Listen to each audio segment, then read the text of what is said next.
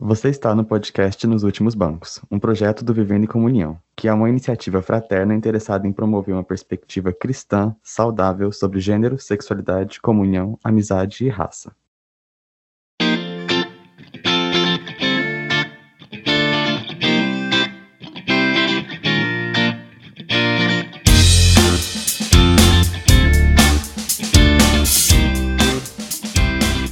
Olá pessoal, eu sou Abraão Rosa e eu sou o Pepe Lopes. E hoje nós vamos falar sobre o que é o lado B. A gente vai conversar sobre o que é essa perspectiva a respeito da sexualidade humana e a importância dela para a igreja brasileira. Para isso, nós trouxemos o Lucas Pestana, um dos integrantes do Vivendo Comunhão, que vai ajudar a gente a entender o que são os lados e como eles podem guiar o nosso olhar sobre a sexualidade na Bíblia. Agora senta aqui que vai começar mais um episódio nos últimos bancos.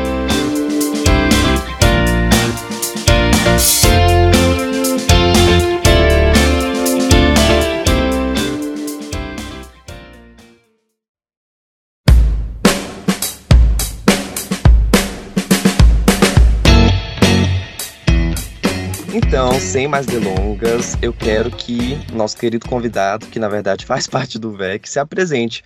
E aí, Lucas, fale aí com a gente. Quem é você? Onde você vive? O que faz da vida? Bom dia, gente. Meu nome é Lucas Pestana. Eu sou de São Paulo e moro em Recife. Eu sou biólogo, botânico, sou professor de inglês e tradutor. E como tradutor, eu fui responsável por entre outras coisas, por trazer essa linguagem dos lados que só existia em inglês para a língua portuguesa. Lucas, você pode explicar rapidamente para a gente o que são esses lados e a história deles? Então, essa categorização de lados começou na década de 90, mais ou menos, 80, nos Estados Unidos, com uh, as pessoas se posicionando e tentando dialogar com duas perspectivas diferentes. É, o que, que é o casamento cristão? Se é apenas entre homem e mulher, ou se ele também pode ser de pessoas, entre pessoas do mesmo sexo. Então, nós temos basicamente quatro lados.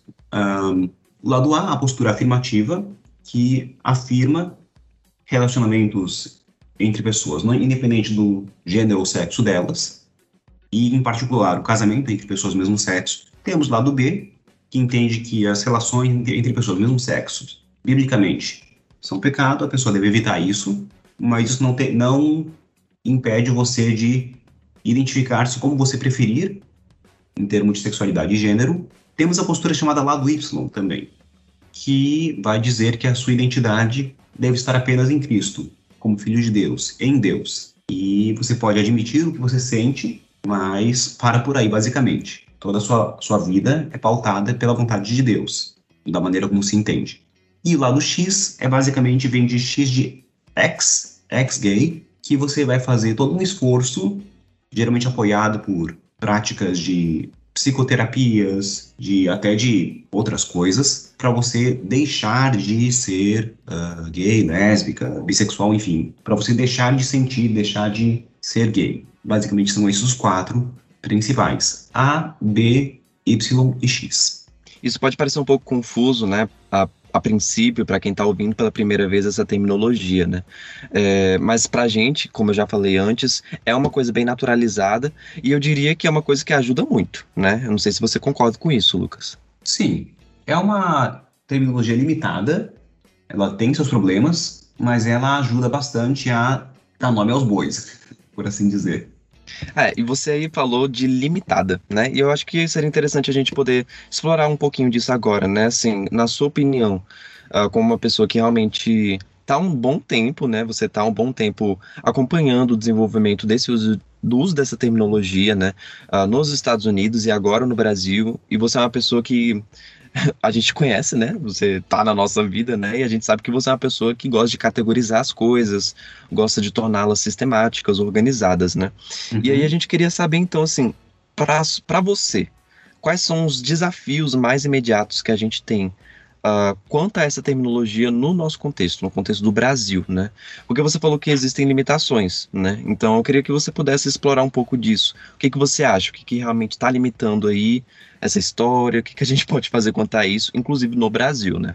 Bom, tem limitações sim, e, por exemplo, algumas delas seriam, é uma coisa que a gente vem observando já nos Estados Unidos e também ocorre aqui no Brasil. Uma delas é, por exemplo, grosso modo, os lados não se ocupam muito de uh, do que você faz, do que você, de como é que você vive a sua vida. Eles basicamente eles categorizam, colocam em caixinhas as, o que as teologias de cada pessoa, de cada de cada indivíduo, especialmente de quem tem atração pelo mesmo sexo, tem a dizer sobre seus sentimentos e como é que eles vão lidar com isso. Originalmente não tinha muito a ver com identidade, identidades baseadas em sexualidade, isso é uma coisa nova dos últimos anos. E é uma coisa que eu diria que, a, que como um todo, nenhuma das perspectivas estava preparada para isso. Então, é um novo desenvolvimento.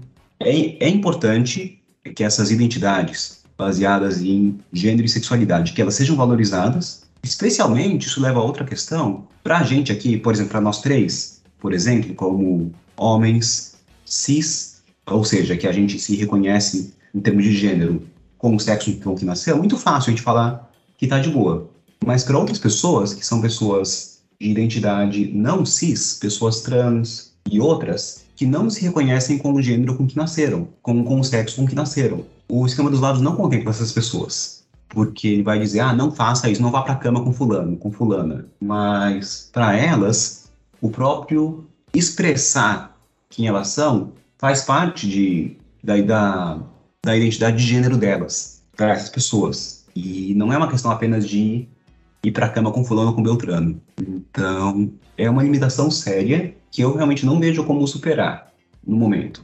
Talvez seja necessário uma, uma, uma proposta melhor de categorização que vai vir no futuro. Eu não sei o que, que é, mas eu acredito que pode vir. E vamos de inovação, então, né, gente? Pensei numa reforma já para os lados. Exatamente. É, depois dessa explicação, Lucas, a gente queria saber o que o lado B é para você. Basicamente, bom, eu conheci o lado B antes de, antes de ele ter esse nome para mim. Ele foi basicamente a perspectiva de eu pensei por conta própria, que era uh, eu podia aceitar, eu podia tipo viver com que com minha, com minha atração homossexual, mas eu podia também ao mesmo tempo não cair no pecado, no que eu entendo por pecado, pelo menos. Basicamente, é uma perspectiva que oferece, a meu ver, uh, paz, oferece tranquilidade, oferece uma, uma via que não é nem uma, uma forçação de barra, em nenhum sentido. Uma forçação de, tipo, me tornar alguma coisa que, não me, que não me sinto preparado para ser, para fazer. Por exemplo, contrair um casamento e correr o risco de, de frustrar minha esposa, no sentido sexual, e entrar num relacionamento com outro cara com a consciência me, me dizendo você não devia estar aqui, você não devia fazer isso. Então, é uma perspectiva de tipo, tem, tem um caminho do meio, tem um, tem um jeito de você moderar essas coisas, continuar fiel a Deus e ter, basicamente, ter paz de espírito. Você, é, a gente, conseguir mostrar que existe para nós mesmos e para os outros uma alternativa. Muito legal, concordo, Lucas, com o que você falou. Faz sentido para mim dessa forma também. Eu gosto disso que você fala, Lucas, né, da questão da honestidade, né? Que é uma coisa que eu sinto que em ambientes tradicionais ou conservadores, eu não vejo muito disso, sabe? Dessa crueza da nossa honestidade quanto às nossas experiências, quanto à nossa vivência, né? Então, eu vejo muito disso no lado B e eu vejo que na sua fala está muito claro também, né? Olha, em honestidade, sendo bem franco, eu adoraria que eu pudesse me tornar ex-gay.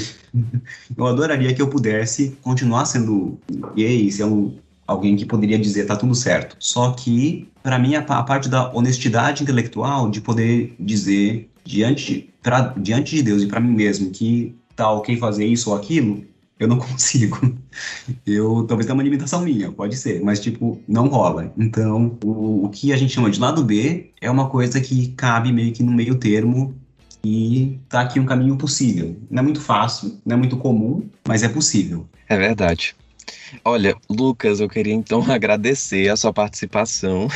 eu sei que você é cheio dos compromissos, cheio das coisas para você fazer. Então, eu queria te agradecer pela sua participação. É você que é uma pessoa que tem realmente experiência com essa questão da terminologia e tem uma autocrítica muito boa. Uh, e, enfim, eu queria agradecer. Uh, com certeza você vai participar de outros episódios, né? Então isso não é uma despedida para ah, até um dia, né? tá certo. É um prazer.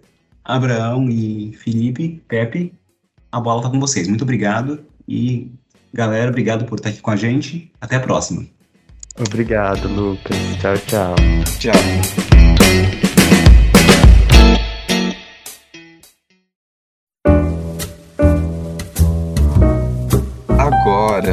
Gente vai continuar falando aqui nessa nossa conversa. Vai ser entre eu e o Pepe.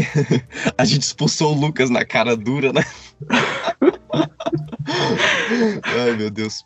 Mas é o seguinte, né? Porque a, a nossa proposta agora não é falar exatamente sobre os lados, né? Porque a gente queria que o Lucas trouxesse esse panorama, né? Então ele ia falar um pouco sobre a ideia dos lados em si e a gente vai aprofundar sobre a teologia do lado B porque existem muitos mitos a respeito dessa teologia. Uh, a gente sabe que essa terminologia de lados é uma coisa completamente nova na nossa realidade brasileira, mas mesmo dentre os círculos que já conhecem o lado B, as pessoas não têm uma ideia clara do que ele é, né? É, eu até brinco com o Pepe, né? que a gente fala assim, ah, lado B é um bando de pessoa que acredita na ética sexual tradicional e fala que é gay, né? é um bando de gay tradicional. É, tem gente que acha que é isso, né? E não é. é. Existem né, esses casos, mas o lado B é muito mais do que isso. Ele tem uma proposta muito mais holística, uma proposta muito mais abrangente sobre a vida. Então é sobre isso que a gente quer falar hoje. Exatamente. Mas se você ficou interessado em ouvir mais sobre os diferentes lados, a gente vai deixar na descrição do podcast o link para o texto que o Lucas Pestana escreveu, dissecando cada lado especificamente para que você se torne também um experiente nos lados e poder levar essa informação aí para sua família, para seu círculo de amigos, para sua igreja para quem mais você tiver coragem de falar. É, um dia a gente pode fazer um, um episódio só sobre os lados em si, né? Uma discussão sobre um método, né, de interpretar essas posições teológicas. Mas vamos começar então, Pepe, a nossa querida conversa sobre o lado B. E eu acho que seria legal a gente começar falando sobre identidade né? Porque eu acho que é a coisa mais imediata, assim, né? Quando a gente tem alguém perguntando, ah, o que é o lado B? E aí uma pessoa pode responder, ah, é uma pessoa não afirmativa, né? Ou seja, é uma pessoa que tem um posicionamento tradicional sobre o casamento, sobre a sexualidade humana, mas ao uhum. mesmo tempo essa pessoa ela fala que ela é gay, que ela é bissexual, que ela é lésbica, que ela é trans. Então, existe esse estranhamento inicial, eu diria, né? Do tipo, meu Deus, como assim? Você é crente, você é cristão, mas você fala que você é gay, você fala que você é bissexual, você fala que você é lésbica. Então, eu acho que seria legal a gente começar, né? Tipo assim, existe um conflito? Existe um conflito necessário entre você dizer que você é gay e você falar que você é cristão, mesmo tendo uma concepção tradicional sobre a sexualidade humana? Bom, eu acho que é interessante a gente pensar o contexto em que a gente está inserido, né, enquanto igreja brasileira, porque abordar lado B aqui no Brasil é muito diferente de abordar lado B nos Estados Unidos. A gente tem um histórico aqui de demonização muito marcada de pessoas que não são hétero, enfim, ou que não são cisgênero, né? É, provavelmente é, você, Abraão, e os nossos ouvintes já ouviram histórias de pessoas que falavam que a homossexualidade, ou enfim, a atração por pessoas do mesmo sexo é uma influência satânica, ou enfim, de algum, de algum tipo de entidade que atua gerando aquele desejo, ou então que é uma maldição hereditária, enfim.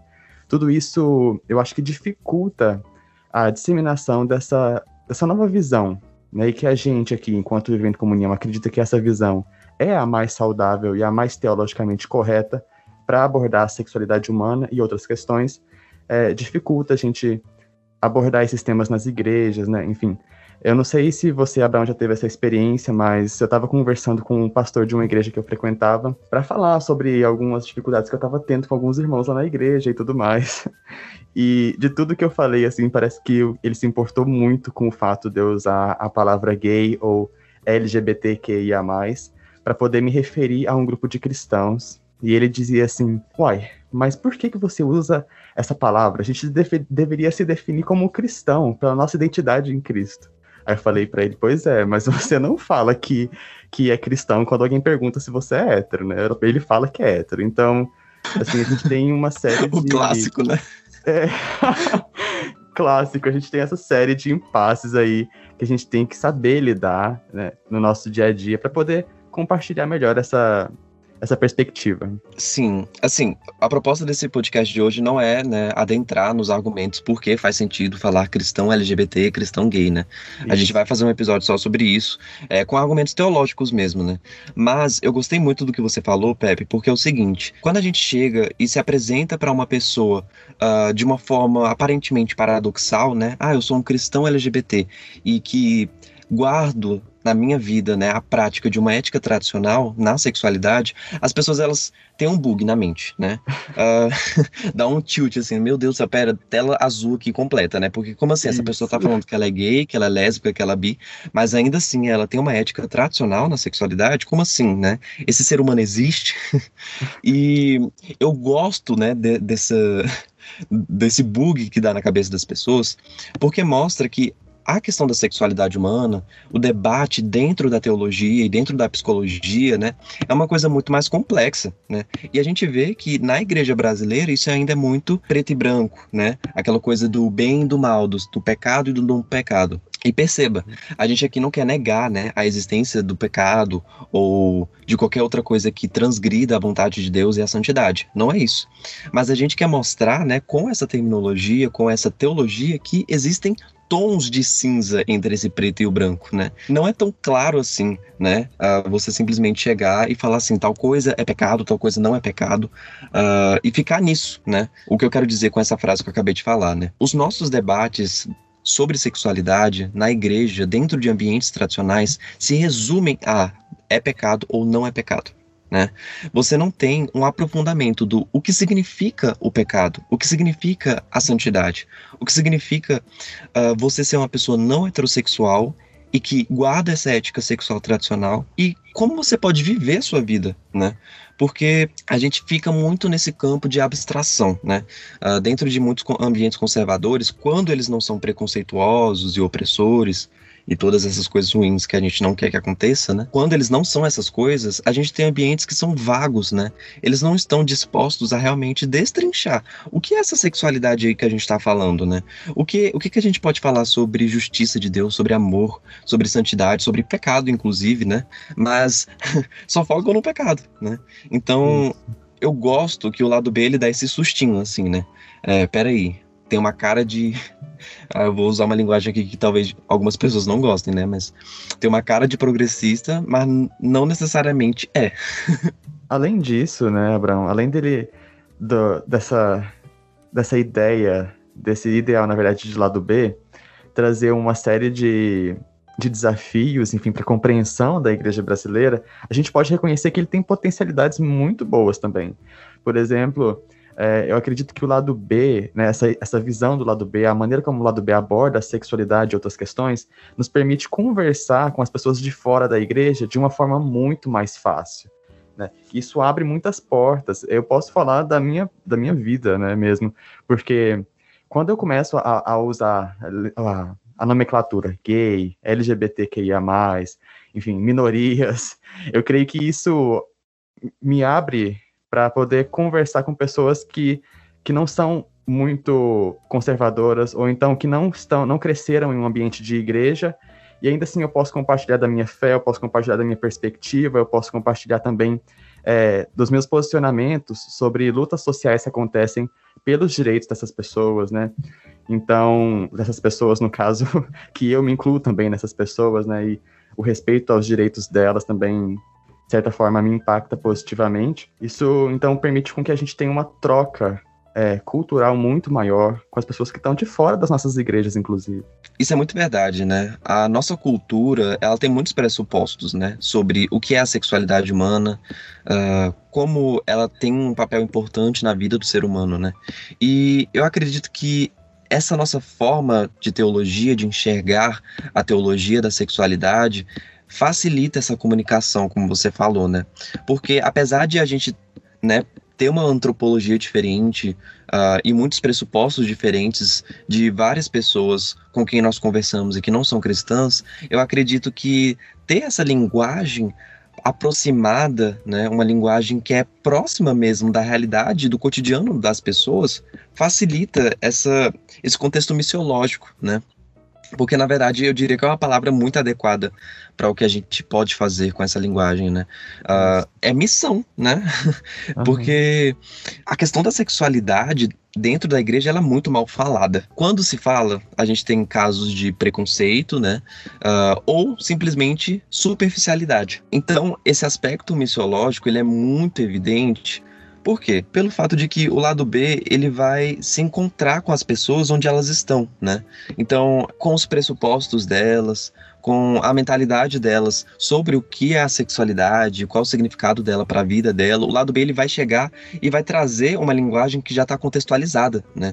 Porque eu vejo que muitas vezes a gente, como cristão, uh, chega com essa linguagem crentez, né? Uh, ou cristianês, né? Uh, já, já começa assim com uma comunicação que já está distanciando o próximo, uhum. né? E, e a questão da missão, né? A missão realmente dentro da área da sexualidade é uma coisa muito complexa, né? A igreja, ela não fala sobre isso de uma forma desenvolta e robusta, né? Quando eu falo sexualidade, gente, né? Eu sei que são vários assuntos, mas a gente está falando aqui de é, sexualidades LGBT, né? Ou homossexualidade, se você preferir, né? Então, a igreja ela não tem um discurso robusto em relação a isso, né? E quando ela tem, é uma linguagem cristã, né? Então, existe esse distanciamento que eu acredito que é quebrado com a comunicação advinda da teologia do lado B. A gente, a gente pega esses elementos culturais e aglutina a uma teologia cristã que eu acredito ser muito bem construída né? Então, enfim, tudo de bom, gente. Isso. Outro aspecto muito interessante do lado B é como ele traz também elementos da psicologia para poder ajudar a gente a entender as nossas sexualidades, as nossas identidades, enfim. E eu acho que essa contribuição da ciência junto com a Bíblia é o que torna, na verdade, a perspectiva do lado B tão saudável para cristãos não hétero, porque ele tira, né, extingue totalmente aquela perspectiva do tornar-se hétero, né? Então, a gente já não tem mais essa exigência e nem mesmo essa expectativa de lutar contra, né? Às vezes as pessoas usam muito essa palavra, essa frase, né? Você tá lutando contra, nossa, sua luta é muito difícil.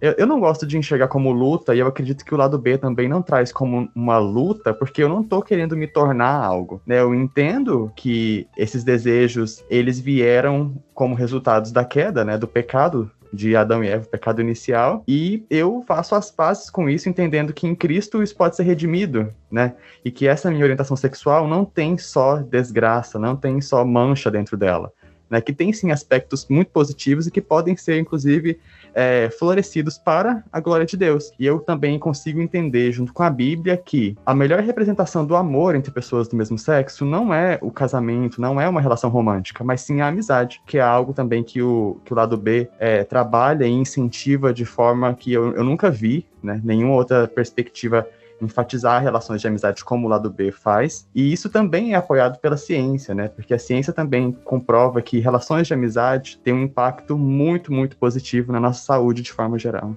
Eu gosto muito disso que você fala, Pepe, sobre a questão da ciência, porque muitos cristãos ainda fazem um dualismo desnecessário entre a fé e a ciência. Então, pensar sobre a psicologia e como ela pode nos ajudar, eu acho que é muito relevante porque é até mesmo uma questão de alinhamento de expectativa. Quando a gente tem uma psicologia mal feita, né, ou a ausência de uma psicologia, a gente tem, por exemplo, as teologias ex-gay, que incentivavam de uma forma extremamente violenta uh, essas terapias de reversão sexual que são completamente ineficientes e que, além disso, pioravam drasticamente a questão da saúde mental de pessoas LGBT cristãs. Então, a questão da psicologia vai muito além de um mero dualismo que geralmente se faz, mas é uma questão de constatação. O que é realista para uma pessoa quanto a forma como ela vai manejar a sua sexualidade. Então, além dessa questão de alinhamento de expectativas, né, sobre esse realismo quanto à, à mudança de orientação sexual, Uh, olha só, né? Eu acredito que a questão da psicologia e que é integrada à teologia do lado B é muito interessante porque ela traz justamente o conceito orientação sexual. Porque muitas pessoas tratam a sexualidade de uma forma muito direta, muito simplista. Elas não veem que existem camadas que podem ser exploradas quando a gente está falando da sexualidade humana. Então a orientação sexual ela vai falar sobre estética, sobre afetos, sobre atração física, sobre atração sexual, sobre atração romântica. Então, todos esses elementos que muitas vezes parecem irrelevantes, eles são agregados à nossa compreensão da sexualidade humana e como nós podemos fazer uma análise teológica a partir disso. Então, quando eu falo que orientação sexual pode ser analisada dentro da nossa teologia cristã, eu vou sair daquele simplismo de homossexualidade é pecado ou heterossexualidade é santidade. Porque as coisas elas são muito mais complexas e profundas do que simplesmente pecado e não pecado. Ou seja, eu posso fazer um questionamento: o que é homossexualidade? O que é heterossexualidade? Pera, você está falando que a atração sexual é pecado? Você está falando que aquela atração que é involuntária, que a pessoa não tem controle, é pecado? Então, assim, esses questionamentos que eu acabei de fazer é só para instigar a gente a entender que dentro da teologia do lado B existem essas nuances, existem esses detalhes que fazem completa diferença quando a gente está falando da teologia e da forma como nós vamos viver a nossa vida. Exato. Outra coisa que eu acho que é muito interessante da gente perguntar também, é, porque você fez questionamentos né, sobre o que é homossexualidade, mas eu creio que a gente pode perguntar também o que é heterossexualidade? Porque esse, essa palavra heterossexualidade não existia uh, quando a Bíblia foi escrita. Mas, sei lá, esse conceito, assim, de certa forma, pairava sobre aquelas mentes, eu imagino. E hoje as pessoas querem, as pessoas, no caso, que têm uma, uma visão muito mais conservadora, por exemplo, os ex-gays, querem afirmar que tornar-se cis-hétero é, na verdade, o, a vontade de Deus e é o padrão mais alto para o homem e para a mulher no que diz respeito ao exercício da sua identidade sexual. Só que a heterossexualidade, como nós conhecemos hoje, a gente não pode dizer que ela é como Deus a fez para ser, sabe? Porque depois da queda, todo mundo foi afetado. Todo mundo foi afetado de alguma forma, seja hétero ou não, seja cis ou não.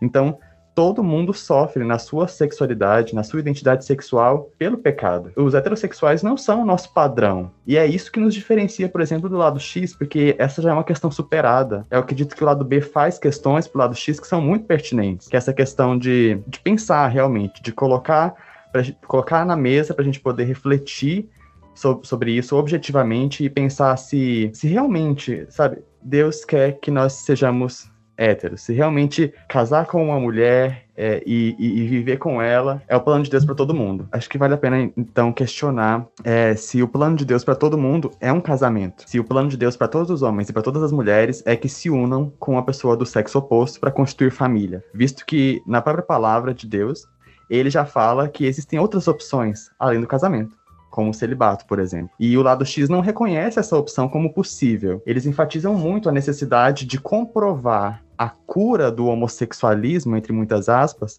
pelo casamento, pela união estável com uma pessoa do sexo oposto. Mas hoje a gente vê é, muitos cristãos heterossexuais mesmo é, cobiçando uma pessoa do sexo oposto ou então assistindo, consumindo pornografia de forma excessiva. E eu não tô falando que isso não acontece entre cristãos que não são héteros né? Porque isso acontece, sim, mas o que a gente tem que entender é que heterossexualidade não é igual santidade. E isso é algo que o lado B afirma e contesta acerca dessas outras visões que enfatizam que nós precisamos, que determinam que nós precisamos é, de uma cura. E essa cura significa essencialmente tornar-se hétero. A gente pode perceber que, que os sinais do pecado afetam a todos de, de maneiras, claro, diferentes, mas com a mesma intensidade. Perfeito, perfeito, perfeito eu gosto da democracia, entendeu? é, a queda é democrática, entendeu? Se é para todo mundo estar tá com pecado, tá todo mundo pe todo mundo carece da glória de Deus, né? Como diria o nosso querido amigo Paulo. Então, como todos carecem da glória de Deus, a sexualidade de todos foi afetada. De formas distintas? Sim, mas todas as sexualidades foram afetadas. E o lado bem enfatiza muito bem isso. A gente não está querendo colocar fardos maiores sobre os cristãos LGBT e a gente não está querendo também deixar a ética sexual mais bonitinha e mais leve para os cristãos heterossexuais. É um equilíbrio que eu acredito ser muito necessário por uma questão de justiça, né? A gente não quer ver cristãos LGBT dentro da igreja sofrendo com fardos que não existem. né? Com sofrimentos que são completamente desnecessários. Não é porque a Bíblia está falando, não é porque é uma obediência custosa, não. É porque às vezes a igreja está sendo preconceituosa, é às vezes porque a gente está tendo a construção de uma teologia que é mal feita e que realmente coloca fardo sobre essas pessoas. Então, o lado B ele quer resgatar essa ideia de que, pera, tá bom, você tem uma sexualidade, eu também tenho mas a minha e a sua também possuem manifestações do pecado. As nossas sexualidades possuem manifestações do pecado e a gente precisa aprender a lidar com elas de formas distintas, mas de formas necessárias. E a gente pode fazer isso juntos, claro, né? Uh, cada um com seu desafio peculiar. Isso, isso aí.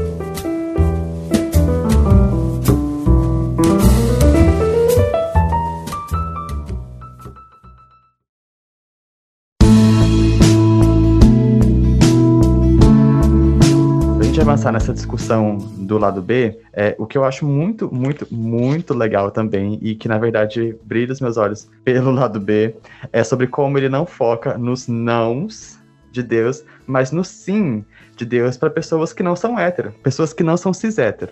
Na medida em que o lado B traz para a discussão a questão do celibato, a questão de família escolhida, de intimidade, de amizade. E também uma coisa muito relevante, que na verdade os cristãos heterossexuais podem aprender com a gente. Não que eles não possam aprender com a gente sobre celibato, sobre família escolhida, sobre as coisas que eu falei anteriormente. Mas sobre isso eu acho que é uma necessidade mais urgente agora, é o lugar do amor romântico na vida dos cristãos. E isso o lado B discute de uma forma muito clara, muito honesta e muito bíblica. Fala bastante sobre essa idolatria ao casamento e sobre relacionamentos de forma geral. Essas discussões são inerentes ao lado B e isso me chama muita atenção porque eu acredito que contribui muito para nossa teologia e para nossa forma de viver comunidade dentro da igreja. Olha, você falou assim, ah, eu adoro essa parte da construção sobre o que é a família, o que é intimidade, o que é amizade, o lugar do amor na vida do cristão. Eu acho simplesmente sensacional, porque dá essa ideia completa do ser humano. O ser humano, ele não é somente a sexualidade dele. Claro, a sexualidade, ela permeia diversos aspectos da nossa existência, mas a gente não é completamente reduzido a ela certo? E é por isso que eu gosto dessa perspectiva do lado B, porque ela vai questionar: pera, será que você está tendo uma ideia verdadeiramente bíblica sobre família? Ou será que você está reproduzindo um estereótipo cultural sobre marido, mulher e filhos? Será que você realmente tem no seu coração um lugar verdadeiro para a amizade? Ou será que você está colocando a amizade como um tipo de amor inferior em relação ao amor romântico, ao amor maternal, ao amor paternal? Será que você realmente entende o valor da intimidade na sua vida? Ou será que você acredita que intimidade só existe dentro de um contexto de casamento ou dentro de um contexto de relação sexual, de relação literalmente física? Então, esses questionamentos que eu faço, né, é, são questionamentos que a teologia faz, a teologia do lado B, e ela vai trazer essas propostas, né?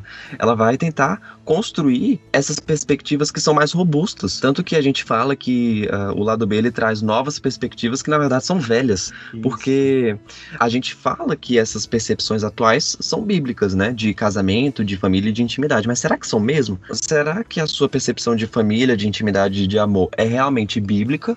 É realmente aquela percepção percepção que Jesus trouxe no Novo Testamento e que é muito bem construída na igreja primitiva? Ou será que é essa reprodução cultural dos anos 80, de família de margarina, é, que tem pai, mãe, filho e cachorro, sabe? Então, a gente resgata, né, um pouco dessa perspectiva que é, eu acredito ser muito mais robusta, né? O que seria essa família? O que seria amizade, né? Então, enfim, por isso que eu acredito que o lado B ele tem muito a contribuir uh, ao questionar né, esses aspectos que são tão importantes na nossa sociedade, ou às vezes esses aspectos que são negligenciados pela sociedade, né? Que eu diria que a amizade tem sido negligenciada e o celibato, que na verdade nem é uma opção para as pessoas, né? Exato. então, é, a gente, a gente vai fazer episódios só sobre celibato, só sobre amizade, né? Tem muitos questionamentos que a gente pode fazer a partir disso, uh, mas, enfim. Isso, e o, o legal do lado B, e que a gente está querendo trazer com esse episódio, e deixar evidente, é que as contribuições para essa forma de enxergar a sexualidade humana à luz da Bíblia pelo lado B não é só uma contribuição para pessoas que não são hétero, mas sim uma contribuição para toda a igreja, porque ele traz consigo conceitos, ideias e práticas que foram esquecidas no decorrer da história e que, por terem sido negligenciadas, impacta negativamente não só a vida de cristãos que não são hétero, que não são cis, mas a vida de todos os cristãos, porque hoje é cada um na sua casa, né? A gente se encontra na igreja no domingo e olha lá e, e conversa e fala: Oi, tudo bem? Paz. Ou então, se for presbiteriano, só fala boa noite e depois vai embora. E a gente não tem mais contato. E isso prejudica muito a vivência cristã, porque o cristianismo não é só uma religião, não é só uma prática religiosa de um dia ou de dias específicos na semana, mas é um estilo de vida, é uma fé que impacta a nossa vida de forma muito profunda, muito, muito profunda.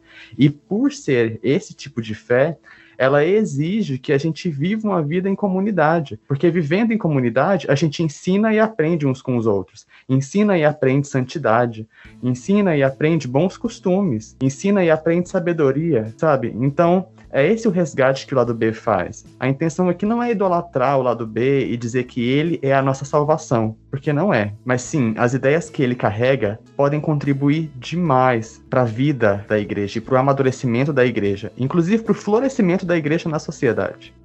Só uma observação. O Pepe falou dos presbiterianos, falando boa noite, mas não é bullying com o presbiteriano, não, tá? Ele é presbiteriano. Isso, gente, por favor. Por isso que ele falou isso. A gente não tem, a gente não tem um, um né, um, um, ódio pelos presbiterianos nem nada, não, que, pelo amor de Deus, né? É... A gente até tem amigos que são presbiterianos. Ai, meu Deus, muito bom. É, mas assim, realmente, eu concordo muito com o que você falou, Pepe, e a, parte que você falou da idolatria ao lado B, né, é muito relevante, né? O lado B não é a nossa salvação, né? Não é isso. É, a gente acredita que é uma teologia que pode contribuir muito, né? Não é uma teologia perfeita, porque eu acredito que nenhuma teologia é perfeita, né?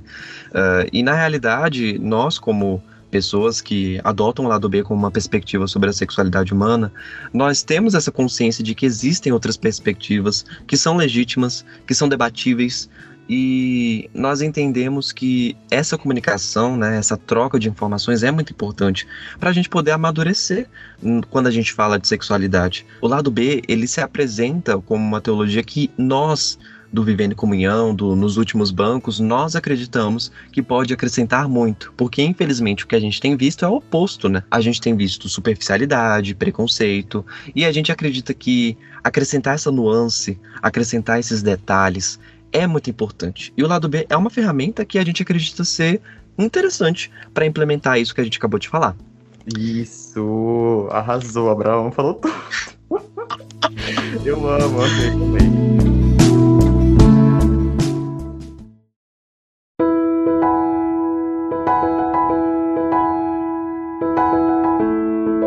Gente, para finalizar, a gente só gostaria de dizer que próximos episódios virão para falar, para destrinchar, para dialogar sobre tudo isso que está dentro do balaio lá do B. Né? Amizade, celibato, enfim, todas essas coisas que nós falamos aqui, a gente vai destrinchar especificamente em episódios futuros a gente quer falar, desculpa te interromper, mas é, a gente também quer falar sobre orientação sexual, sobre né, esse conceito da psicologia, como ele pode nos ajudar, quais são as limitações dele, né? É, eu quero enfatizar isso porque a gente tem muita autocrítica dentro né, dessa nossa comunidade, não é uma coisa que a gente aglutina para si e não faz um questionamento a partir de alguns pressupostos, né? Enfim. Isso. Bem enfatizado, Abraão. Bom, gente, então é isso. Esse foi o nosso episódio de hoje. A gente espera que vocês tenham gostado e que vocês tenham, pelo menos, iniciado uma reflexão sobre o que é o lado B, quais as colaborações e limitações que ele traz consigo e como ele pode impactar a vida de cristãos héteros e queer. Polêmica, ele falou queer, apaga. corta, corta. Escandalizou. Ai, ai. Então é isso, gente. Muito obrigado. Eu agradeço a você, Pepe, por, por, por, essa conversa maravilhosa. Como sempre, é muito bom falar com você. É uma conversa entre amigos, entendeu? A gente só tá gravando e vai editar, né? Pequeno detalhe. e, bom, a gente queria falar para vocês nos seguirem nas nossas redes sociais, arroba Vivem Comunhão, tanto no Twitter quanto no Instagram e no Medium, sendo que no Medium é lá que a gente posta os nossos textos, tanto traduções quanto textos autorais estão lá, né? Então, se você quiser saber um pouquinho mais sobre o lado B, a gente tem vários textos com a perspectiva do lado B, e obviamente, nos próximos episódios vocês vão conhecer muito mais com a gente. Então, é isso, gente. Eu agradeço. Beijos, fiquem com Deus. Tchau, fiquem com Deus.